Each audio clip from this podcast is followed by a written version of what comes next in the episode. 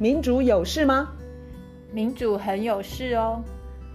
那来说说看，有什么事吧？大家好，我是燕韶。大家好，我是倩怡。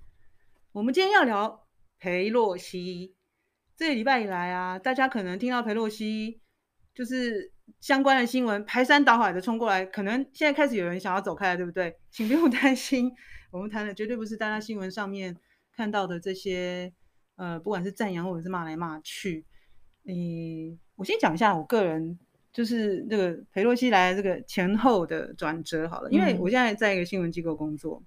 那裴洛西，大家如果有稍微看一下这个新闻，都知道，就是说他的公开行程没有排台湾。嗯，但是后来，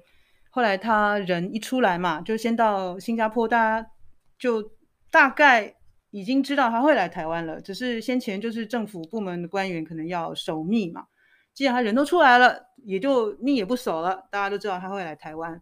好，他就是会来台湾啦。那我那时候只是凑热闹嘛，想说，哎，这个美国政府就高级官员吧，哈，高阶人员。行政专机要停在台北松山机场，挺有趣的。二日晚上，我就在想说，哎，那就看看吧，看电视啦，这、嗯、到底什么时候来啊？是不是，是不是顺利能够来？因为在那之前，你知道吗？这个飞机受到很多的恐吓，各式各样的。嗯，结果他就竟然顺顺利利的、无声无息的就就抵达了。嗯，我要要讲的是，当时我一个很深刻的感触，你知道吗？全世界的媒体哦，嗯，美国、日本、欧洲。当然，我讲的是主流媒体哈，就是大的就是 corporate。如果你要真的这么讲的话，全部都在推播这个消息。当他的那个飞机一触地，就是证实了，就是美国众议院议长佩洛西，嗯，真的来台湾了。那个时候，全世界你看到那种媒体烧了起来那种感觉，真的烧了起来。我就跟着，老实说啦，跟着热血 沸腾，就是说全世界都在看台湾会发生什么事情。那时候，卢老师你在哪里？那时候。我应该都还是跟平常一样吧。我知道那个好像就是追踪飞机的那个那个有网站有爆掉还是宕机？有啊，下午的时候宕机。对，我 我我觉得我们在这边谈这个啊，我还是一样用我们一贯的，因为我们的 podcast 一直在讲一个新故事逻辑、旧故事逻辑，然后旧故事逻辑是我们讲的新自由主义，就是。不管是美国，或是欧洲，或是台湾，民主这个东西啊，它一直在被侵蚀，在被腐蚀，是跟不断有人想要把财富往上集中到非常少数人这这件事情有关。这一直都是我们 podcast 的主轴。然后，所以就连裴洛西来台湾这件事情，我都我都觉得从这个角度去看，呃，可以有一些相关。嗯哼，那我想我。首先，先从这个一样是新自由主义，然后是跟为什么顶端少数人要集中财富，嗯、哼也可以扯到裴洛西来台湾。没错，没错，赶快告诉我们这个新自新自由主义这一部分啊，就是在他要来的这个前前后后的新闻里头，有一个人叫做，因为裴洛西他是美国现在众议院的多数党的领袖嘛，他是民主党的这个呃的领袖，然后可是众议院的。共和党，也就是少数党的领袖，是一个叫做麦卡锡的一个一个人，嗯哼，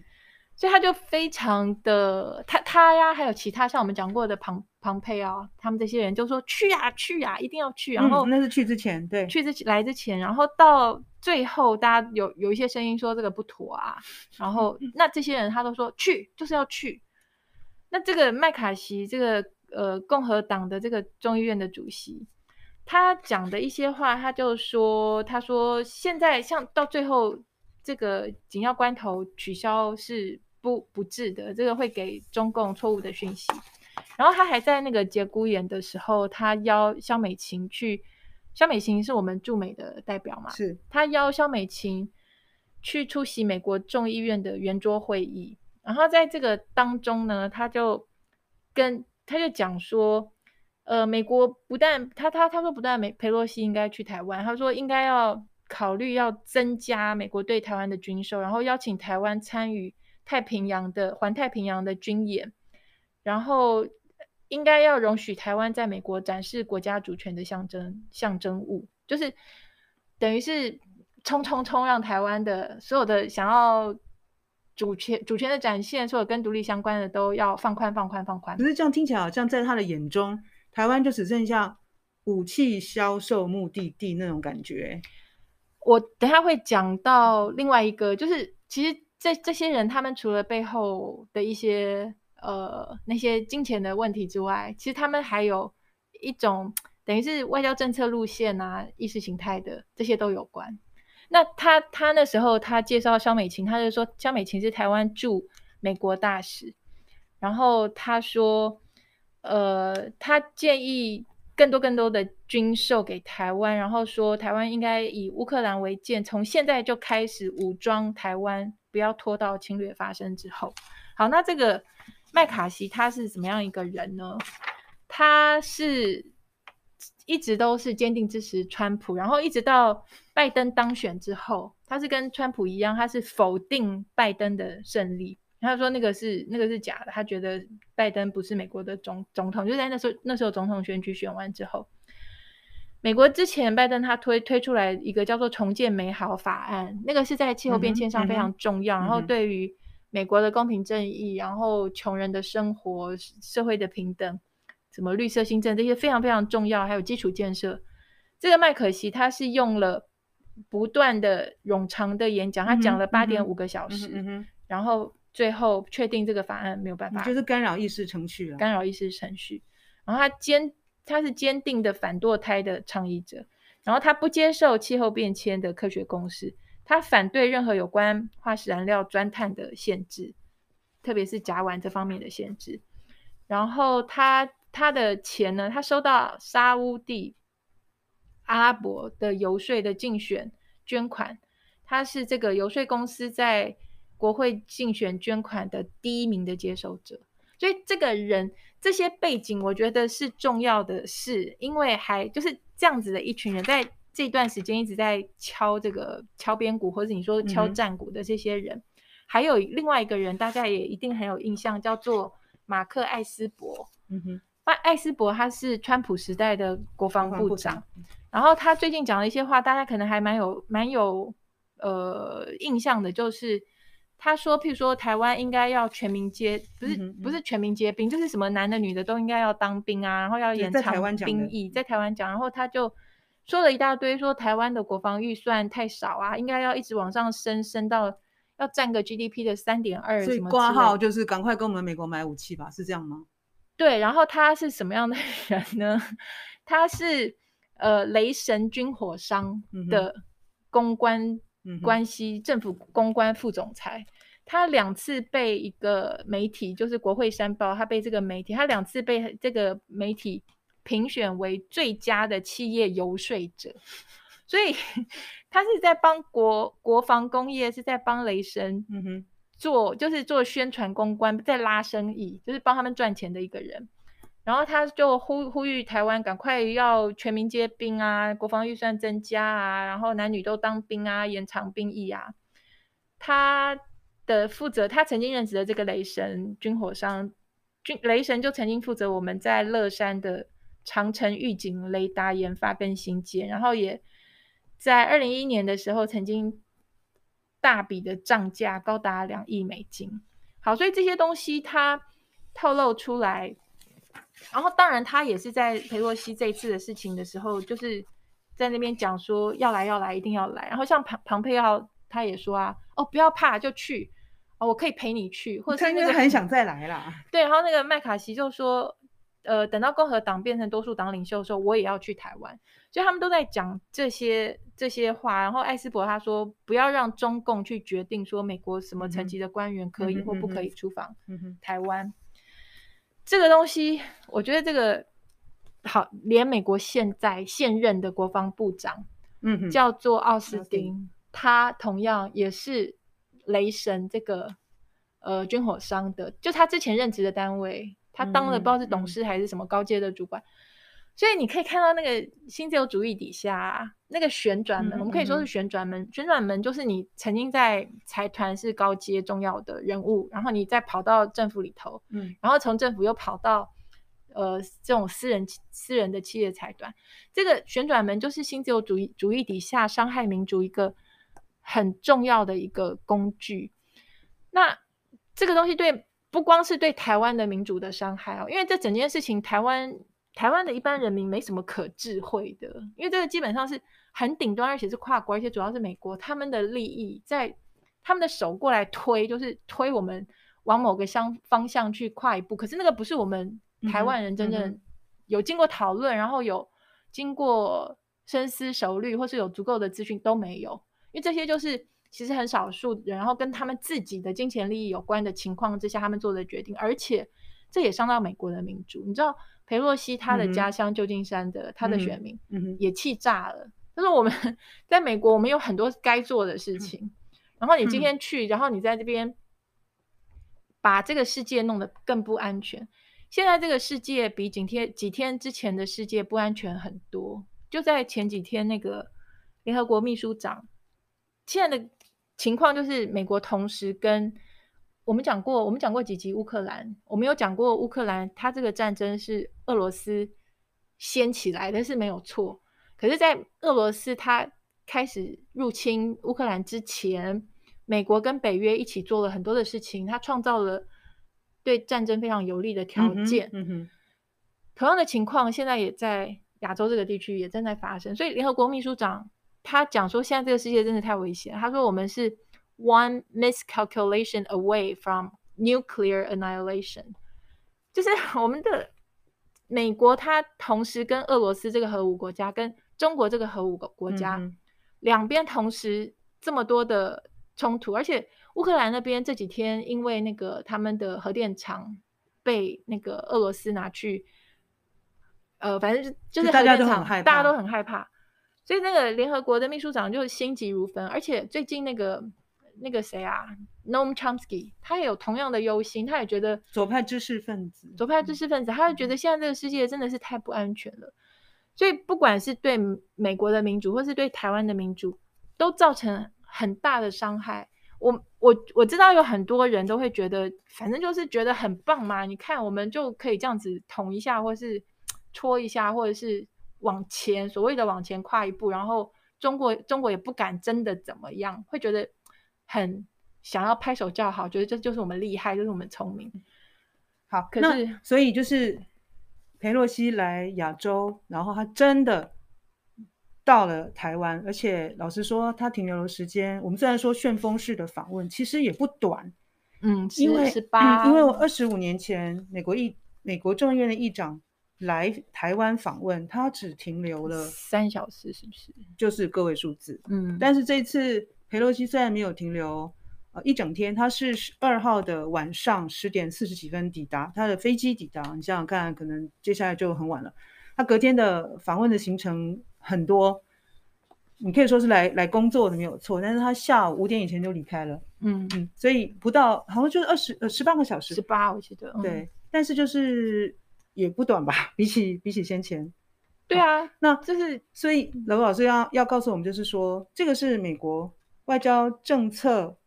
目前的情况就是他，你可以说不怕战争吗？或者说有意制造有呃有利，就是兴起战争的那个环境、那个气氛。对，因为我在想办法要了解这些事情的时候，我这一次就是辗转着就就就读嗯看了一个影片，下一个频道，那个频道叫做，这是我第一次看，那个频道叫做嗯。Multipolarista，multipolar 就是多极体系，嗯嗯、多极就是一个世界可能有几个强强国。那我不知道为什么它叫 multipolarista，反正就是在这个频道就有看到一个很有趣、很有趣的影片。可是那个影片的前面可能大概三分之一吧，我非常的不喜欢，是因为这个在评论的人他对于两岸的了解就非常的少，所以他就很简化、很简单的就在讲说。哦，因为台湾是中国的一部分，如何如何，他完全没有办法，嗯、他完全不懂说台台两岸的，呃，这种复杂又微妙的这种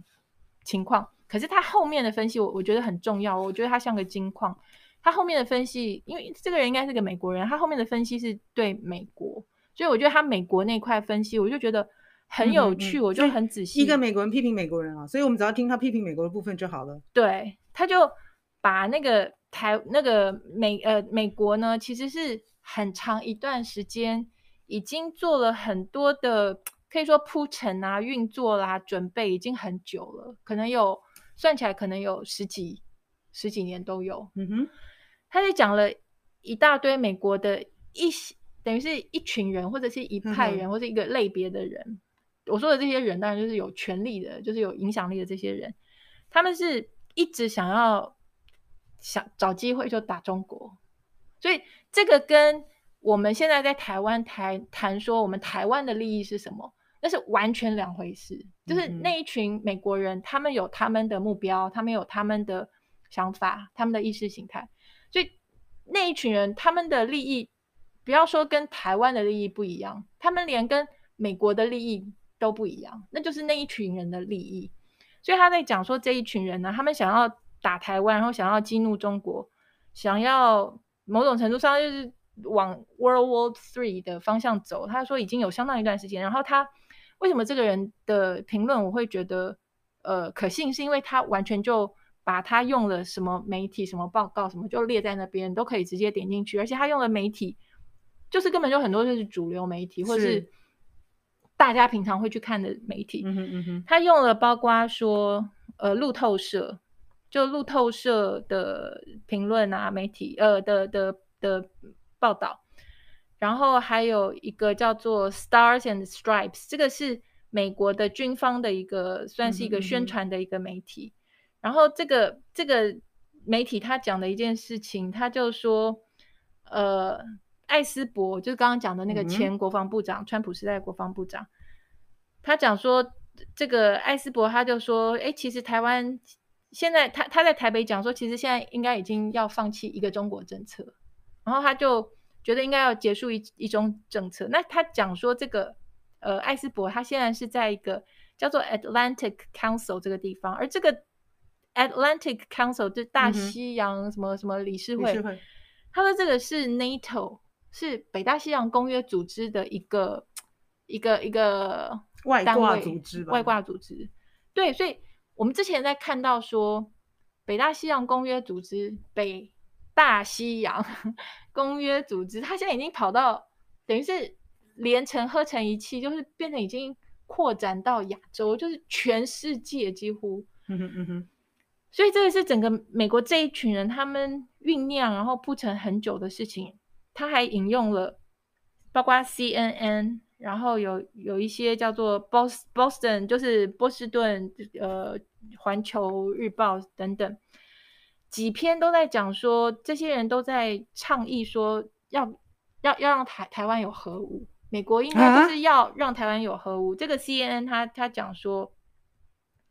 ，U.S. military consider using nuclear weapons against China in 1958，然后接下来的。其他几个媒体说，呃，Would a nuclear armed Taiwan deter China？这是二零二零哦，就是台湾如果有核武的话，说不定就可以吓到中国。他这个是引用一个叫做 Australian Strategic Policy Institute，然后他说呢，这个澳洲的这个 Strategic Policy Institute，它的网站网站网页上还有洛克希德马丁的广告，嗯嗯、就是这些。所谓看起来像分析的机构或是媒体，它的网网页还有洛克希德马丁这种军火商的广告。然后他接下来引用一个叫做呃 American Enterprise Institute，就是美国企业研究院。他说：“Yes，这个标题是 Yes，Taiwan needs nuclear weapons to deter China。”就是对对对，台湾应该要有核武。然后 Boston Globe 说。要 to avoid Ukraine's fate, Taiwan needs nuclear missiles。就是你看看乌克兰那么惨，那台湾应该赶快就要有核武。他讲这么多，他最后他接下来还讲了好几篇，大家可以自己去看这个 Multipolarista 这个这个频道。他后头讲到说。呃，他引用一个兰德公司，就 Rand Corporation，就是兰德公司，其实就是美国国防部的一个，也是一个外挂的一个一个组织。他说，这个兰德公司在二零一六年的时候就已经发了一个报报告，叫做《War with China: Thinking Through the Unthinkable，所以它里头就讲了一大堆跟中国作战的一些呃分析跟假想，让我特别特别有兴趣的是，他提到一篇是二零二一年的，是有一个叫 The Hill，就是美国国会山报吧，好像是叫国会山报的的文章。他说：“America must prepare for war with China over Taiwan。”他讲到这个的时候呢，他提到呃一个词，就是 neocon，叫做 neoconservative，neoconservatism。是新保守主义，新保守主义到底是什么？我以前一直都有模糊跟笼统的印象，我就觉得就是反正就是一些很右派、很极右，然后就穷兵黩武的。然后因为他引导我去找了之后，我就真的去找了很多新保守主义到底是什么东西。然后我觉得我看了这个新保守主义的东西之后，我了解到为什么。台湾跟乌克兰，它可以放在同样一个框架底下理解，而且非常的就就很容易理解。这个这个国会山报这个人，呃，在国会山报他发表 America America must prepare for war with China over Taiwan，这个是二零二二年五月二十六号他写的。这个人叫做 David Sauer S A U E R。他是前美国的 CIA 官员，然后他主管的是亚洲地区的 CIA 的业务。他整篇文章非常的主战，然后求战，然后还有什么啊？还有什么其他的？就是很想打仗的意思。他整篇文章，他一开头说，他给了一个很弱的理由，他给了一个理由是中国呢，可能它的这个可能英文它是用 may。M A Y 这个这这个叫做助动词吧，它是他说中国可能会想要准备呃去改变现状，所以 may 就是一个他如果真的有很多证据的话，他应该会把很多证据拿出来。好，他第一句话说中国 may 就是 change status the status quo，接下来呢，他下面一句就说，所以说 to deter China，所以说呢要吓阻中国，the U S must。就是必须 rapidly build up its forces in the Pacific。所以呢，因为中国是有可能要改变现状，所以美国要一定就 must 赶快把它的亚呃这个 Pacific 就太平洋地区的军事把它建起来，然后就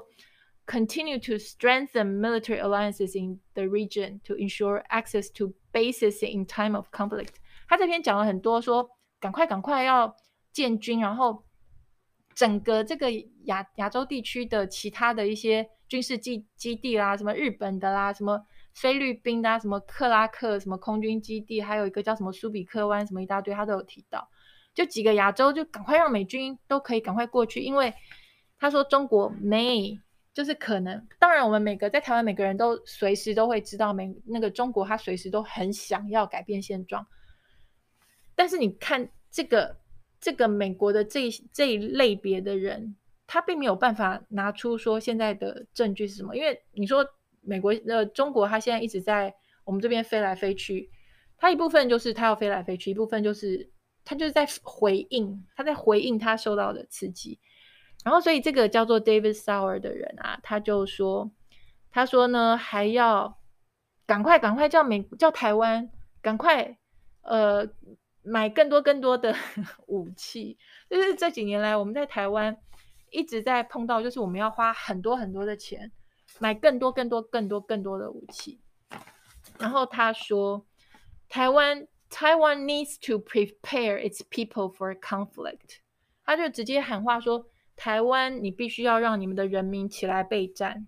全民皆兵的感觉。然后他后头说，赶快你台湾你要让美国在你们台湾这边。做更多更多的情资工作，我觉得这应应该早就一直有在做，而且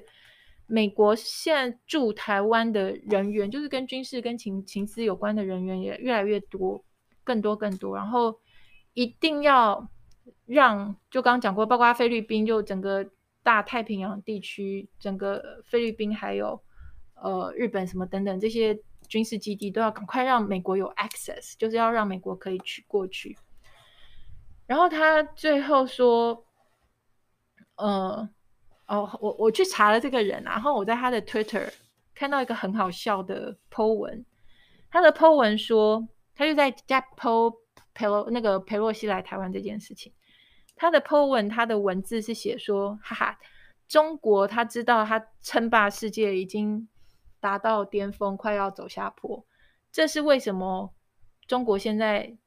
正在处心积虑想想要攻打台湾，我看了以后，我在想说，这会不会太颠倒？为什么会说中国称霸世界快要达峰，然后现在再不打台湾就来不及？实际的情况是，美国他们的国力现在看起来才在走下坡，然后他当中美国现在想要打这些的算计，就是跟美国他的国力现在。正在走下坡，有很大的关系。哇！我刚刚非常用心的听，然后我就觉得听不大下去，是因为这些人主战的这些论调，会不会已经在美国成为政治正确？就是我们听了很不爽，就是说我不要呃成为你美国就是武器堆叠的地方，或者是你要用不管是核武还是什么要。覆盖我们这个区，我其实听的是很不爽。可是就是说，如果一个、两个、三个、四个媒体智库或者所谓号称研究人员的人都这样子一直在在煽煽火吧，煽风点火，嗯、然后我就在想说，这难道已经成为美国的政治正确吗？要不然怎么这么多这样子的言论，这样子一一直一一一直这样子发出来，很怪。我觉得这个叫做 Neocon 的这一群啊，叫新保守主义的这一群。他可能我自己的感觉是还不到你说的那个政治正确，可是恐怖的是，他们真的在政府里头铺陈、跟运作、跟建设很久了，大概二十几年吧。呃，其实那那他不是小布希到现在，所以也的确二十小布希还被他们描述的是到后来才是变成尼欧康，就是原来对。嗯所以他不是政治正确，但是他们是当权，等于是他们的势力非常的庞大，而且其实新新保守主义啊，它的根源很复杂很复杂，因为它最初最初还是左派的，好像就是他们描述那个最初最初是因为反越战那时候，有些左派的觉得那些反战的反的太过头了，嗯哼，所以那个根源好像跟那个有关，所以那个。根源，然后后来又转变，那个曲折非常非常的复杂。可是，一直到了到了小布希那个后期，主要是开始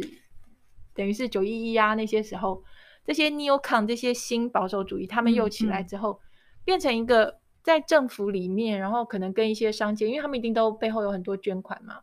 他们变成相当显著的一个力量。然后他们很他们很厉害，他们很会，譬如说为什么？我说你去看了那个，哎，其实我还蛮推荐那个，平常不会推荐那个维基解密，但是这次 Neocon 那个啊，Wikipedia 英文的，而且一定要英文的，我有去对照中文的维基百科，它讲新保守主义，它很简短，可是英文的那个 Wikipedia 的 Neoconservatism，它讲的很长，而且里头有很多重要的细节，我觉得学到很多，然后你看了以后，你就会觉得。你一旦有了这个框架之后，你知道美国里头有这样一群人，然后他在全世界怎么样布局、怎么样安排，哪个国家应该谁主政等等等，你就可以把这些连起来。因为它里头就有提到，他提到说，那个其实 Newcom 里头一个重要人物叫做 Robert Kagan，然后这个 Robert Kagan 他的太太叫做 Victoria Newland。嗯哼，这个 Victoria Newland，你跟我讲说在台湾其实好像会。然后谈论到他，他曾经担任过助理国务卿之类的，就是他们美国的外交系统的一个高阶的官员。对，他好像现在也还是国务次卿的。为什么你可以把这些跟台湾、跟乌克兰都接在一起？因为在谈到乌克兰的时候，Victoria Newland 这个名字一直出现。你知道为？你知道？你知道为什么？对不对？就是包括我们提过冯建山老师的一篇文章，也有提到他这个人。所以政大冯建三老师他最近在一个叫做《传播文化与政治》的一个期刊有一篇文章，那个在网络上大家都可以直接下载。他就讲到乌克兰战争的事情，就是有不同的面面向，台湾很少讨论。它里头就有解释为什么这个 Victoria Newland 是一个重要人物。嗯，卢兰，我们有一个中文名，他有个中文名叫卢兰。他呢，就是在从那个二二零一四年乌克兰政政权转换的时候，为什么为什么西方的左派会说乌克兰二零一四年那个政权转换是一个美国发动的，或是美国在背后有角色的政变？为什么他们会这样子去形容？嗯嗯、就是因为。有一个有一段好像是四分钟的呃录音，那个录音是然后被窃听的那种录音，对不对？对对对，后来被被流出来的，就是这个 Victoria Newland 啊，就是这个卢兰，他卢兰他跟他是他是美国的，反正就是国务院的高官，然后他跟当时美国驻乌克兰的大使，他们那段对话在说什么？他们那段那段对话在讲说乌克兰接下来该。在政政府不同位置做重要位置的人，应该是 A、B、C、D 还是 E？就是他们 在安排说，乌克兰接下来他的政府应该是谁在什么位置？就美国人在安排外国一个外国对官员的位置，是不是？对，所以这这段对话是非常重要的，而且很好笑的是，我记得那个就是乌克兰战争爆发之后，YouTube 还一度把这个拿下来。然后后来之后又又放上去，反正就是很乌七八糟的事情。好，那这个 Victoria Newland 跟她的先生叫做 Robert Kagan，就是当在讲到新保守主义的时候的重要，他们是两个很核心的人物。嗯、他们曾经主持过一个叫做美国新世纪什么的 New American Century 这个这个计划。他们什么叫做 The New American Century？就是二十一世纪要是美国人的世纪。他们 整个的思维就是说，世界要是单极嘛，就是一个强权，然后那个强权要是美国，不可以是别人。然后他们的讲法是说，如果这个单极的世界只有美国独大，他们觉得是对美国最好，而且也对全世界大家都最好。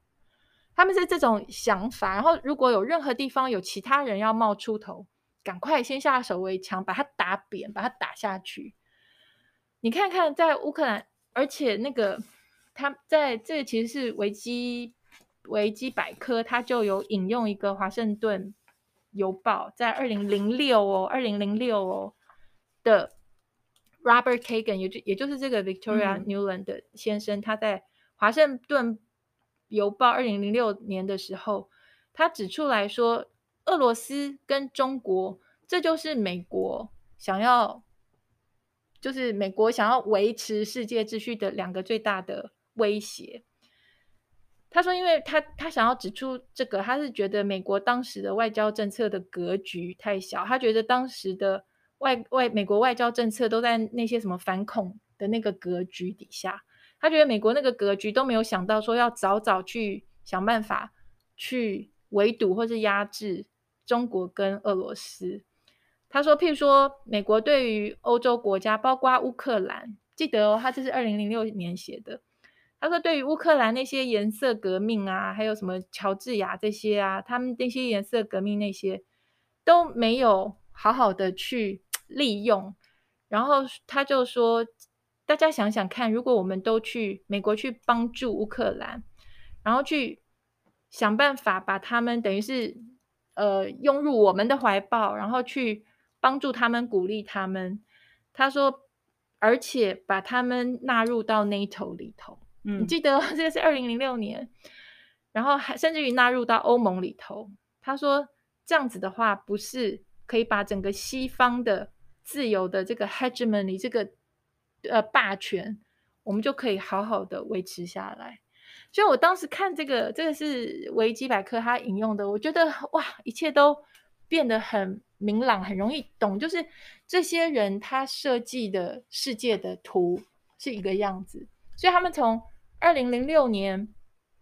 最晚吧，就之后他们之前还之后，他们就有这些什么新美国世纪等等，他们一步一步在全世界各个地方布局，然后就是要把这个世界弄成是他们想要的样子。嗯、那至于说，把乌克兰搞成这样子，人民死的这么惨，或者是有一天台湾变得那么倒霉，哎，那个不是他们要去担心或是考虑的，嗯哼，因为他们要世界是一个样子，世界就应该要是那个样子，他们就是去执行他们想要的世界的那个样子。所以就有人批评，这是美国的学者批评说，美国的这个这些 Neocon 啊，这些新新保守主义，这是一个叫做 John McGowan 的一个教授，他是北卡的教授教授。他说新保守主义有很大的问题，因为它基本上是 帝国主义，而且它是非常秘密的，嗯哼，它是非常在等于是闭门，就是一个世界该是怎么样，是少数人他在闭闭门，他自己规划说，哦，这个世界这边死一些人没关系，那边死一些人没关系，然后美国继续称霸等等等。他说，呃，新保守主义它基本上是帝国主义。可是它是一个不能说的帝国主义，嗯、因为 他要用美国是民主的，他要去捍卫全世界各个地方的民主跟自由跟人权，他是要用这个理由去捍卫全世界，所以他当然自己不能说自己是帝国主义，但是事实上他的实质是帝国主义，所以这就很不方便。有一个他他讲到一个，我现在还在讲这个北卡这个学者 John McGowan，他讲说。有一个叫做 Neil Ferguson，他其实很有名的一个历史学家，他也是 Neocon 的一个成员。他就抱怨，他说啊，这个美国人就是没有办法公开的说，其实就是要去 shoulder the white man's burden。你看，他说这个是白种人的负担，就是一个帝国嘛，就是其实那帝帝国啊，殖民那个时候就是全世界是我们白人的，然后那些笨的有色人种，他们因为。太笨了，然后就是我们，就是我们白种人的负担。他说美国没有办法公开承认这件事情，可是他说这个 Robert Kagan 就比较诚实。他说我们要透过 stealth and anxious foresight，就是我们要有很有远见，可是我们那个远远见是隐形的远见，不能够跟人家说我们有这个远见，然后必须要这样子，我们才能够继续维持住美国的。实际上就是一个 imperial reality，这实际上的现况是一个美美国帝国的一个现况。然后已经呢，就是他说，其实美美帝的这个心态，事实上就本来就是美国的外交政策的一个本质。他说，我们必须要这样子偷偷摸摸的啊，不要讲出来，只有这样子，我们才能够继续维持这个现况。但是呢，我们必须要不可以说，不要去说出来，然后要去。表现出我们是反对帝国主义这种传统，然后我们是自由的、民主的，我们是提倡人权的，等等等。哇，我觉得 光是这这部分就让我认识到，说这个 Neocon，、嗯、这个是我以前常常看到的字，我还以为就是一些只是爱打仗的右派而已。结果我现在知道，说他事实上是还蛮有具体实际的一些呃。一些目标、一些想法的一群人，而且我刚刚听到一个跟呃现在的情况有直接关系的，就是、嗯、呃美应该是说新保守主义者嗯。主导下的的意识形态，就是嗯、呃、外交政策的本质就是帝国主义，嗯，所以这个其实是美国现况，是这一群人的愿景。所以，但是美国很多人反对他们。对，所以要这个就重点来了，就是这些人他们要推说，美国以一个帝国主义的姿态，打着呃民主啊、呃自由的可旗帜吗？或口号，但是他的骨子里是，是美国帝国，骨骨子里是帝国主义。对，没错。可是这个他们是不去强调，他们不讲，但他们表现出来的是这个样子。对，哎，我们现在看到他们其实有这个倾向，哎，有这个倾向，然后他们就透过一些智库，他讲到的智库，包括我们前面讲的美国企业研究所，这个 American Enterprise Institute，大家常常听到。然后，呃，传统基金会其实也是传统基金会，大家就更常听到。然后我讲那个他们列出来的几个人，就是代表性的人，你那个人就是 Neocon，就是新保守主义。钱尼，钱尼当过国防部长，他又是副副总统。总统然后我们在讲阿富汗战争的时候，我们有提过他。他后来的他自己的企业，他的企业跟石油有关，他的企业也跟那种军事有关，他赚翻了。就是当你美国这样子对外穷兵黩武的时候，嗯、他数钱数的来不及数啊。然后还有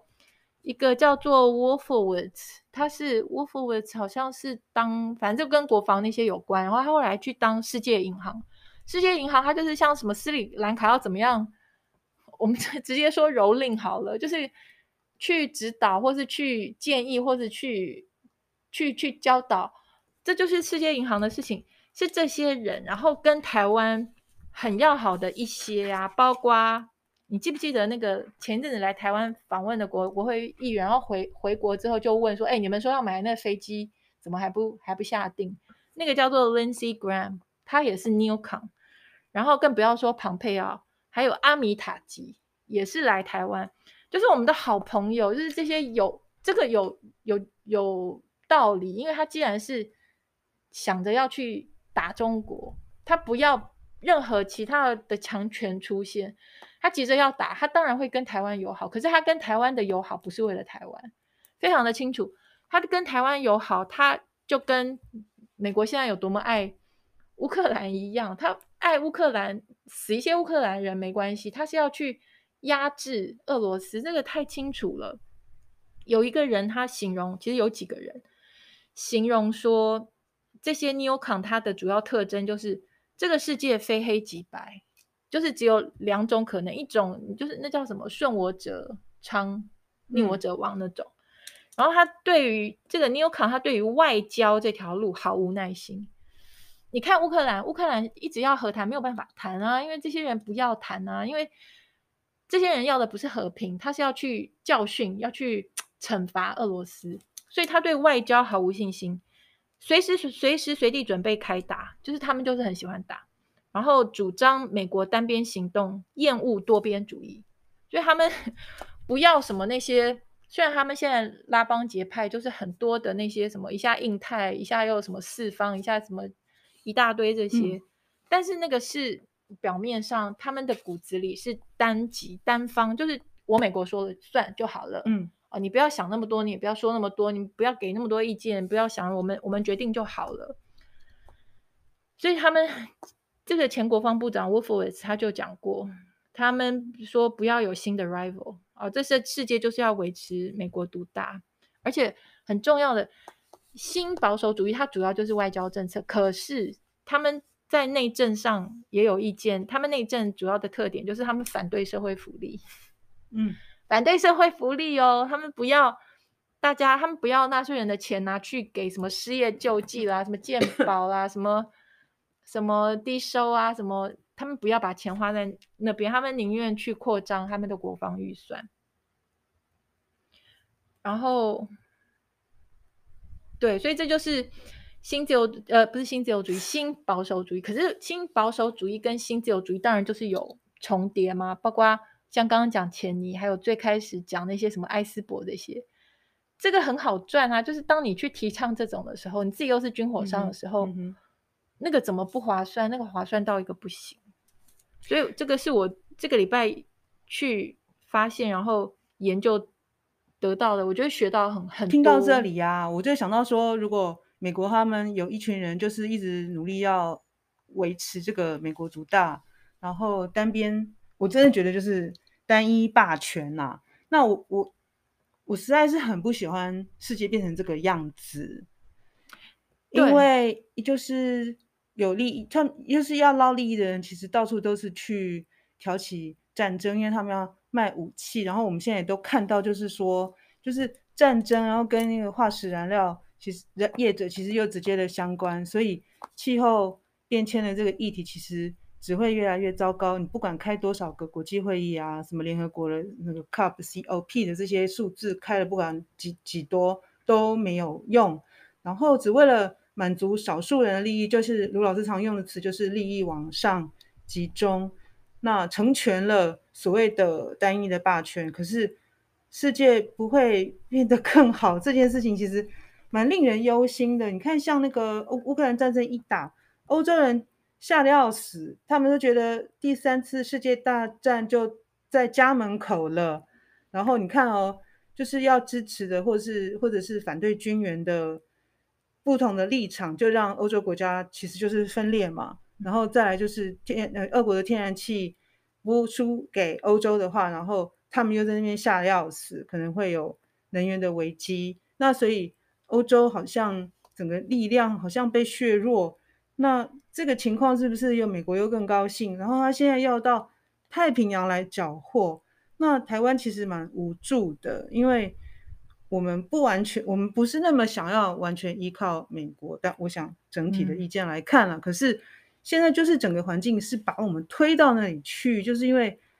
就是好像要成全美国这一批人，让他 成为这个世界单极，就是单单一。霸权的这样子的美梦，如果他是一个很爱好和平的单一霸权，我还觉得 OK。可是非常不是。